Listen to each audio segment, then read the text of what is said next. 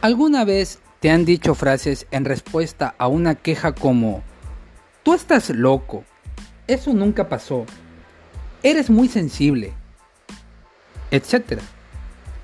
Bien, el gaslighting es un patrón de abuso emocional en la que la víctima es manipulada para que llegue a dudar de su propia percepción, juicio o memoria.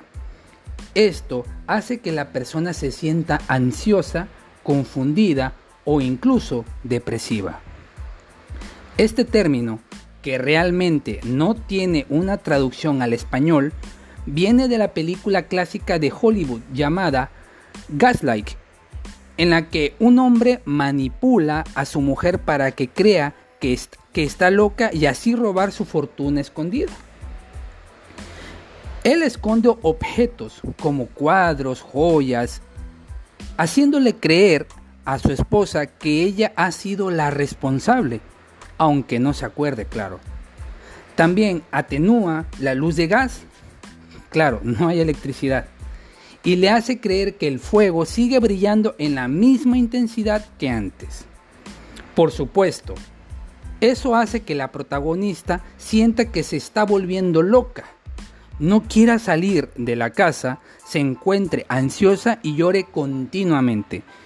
El esposo le advierte que dejará la relación y la amenaza con mandarla a un doctor para que la medique o recluya.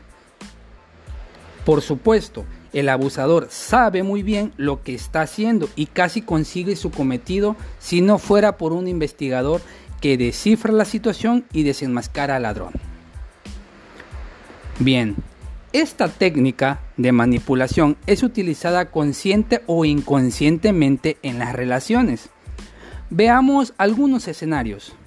Por ejemplo, tú puedes decir, cuando dijiste eso me dañaste. Y el abusador dice, yo nunca dije eso, te lo estás imaginando. Y allí planta la semilla de la duda. También podría darse de esta forma. Cuando hiciste eso me sentí muy mal. A lo que el abusador responde, tú eres muy sensible. Era un chiste solamente. Trata de persuadirnos para que creamos que ha sido cuestión de un error de percepción propia. Del mismo modo, puede ser que pelees y te defiendas, pero sigas obteniendo las mismas palabras por ejemplo, eres exagerado o exagerada, estás haciendo una tormenta en un vaso de agua o estás delirando. Por lo que en vez de seguir confrontando o alejarte, permites que surja la duda en tu interior en un intento de favorecer la relación y buscar la aprobación de tu pareja o familiar. Este tipo de manipulación es muy sutil pero peligrosa ya que lleva a continuar relaciones tóxicas, a creer que realmente hay algo malo en nosotros, a ser inseguros y a depender de la opinión de otros. También nos puede alejar de nuestros seres queridos por temor a que nos confronten sobre tu relación. Es importante saber que es una forma de abuso psicológico que consiste en manipular la percepción de, la realidad del otro. Y mucho ojo con esto. Si nos dicen, ¿de qué estás hablando? No hagas dramas.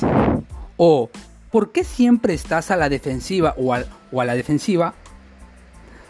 De manera esporádica, no es necesario prestarle demasiada atención.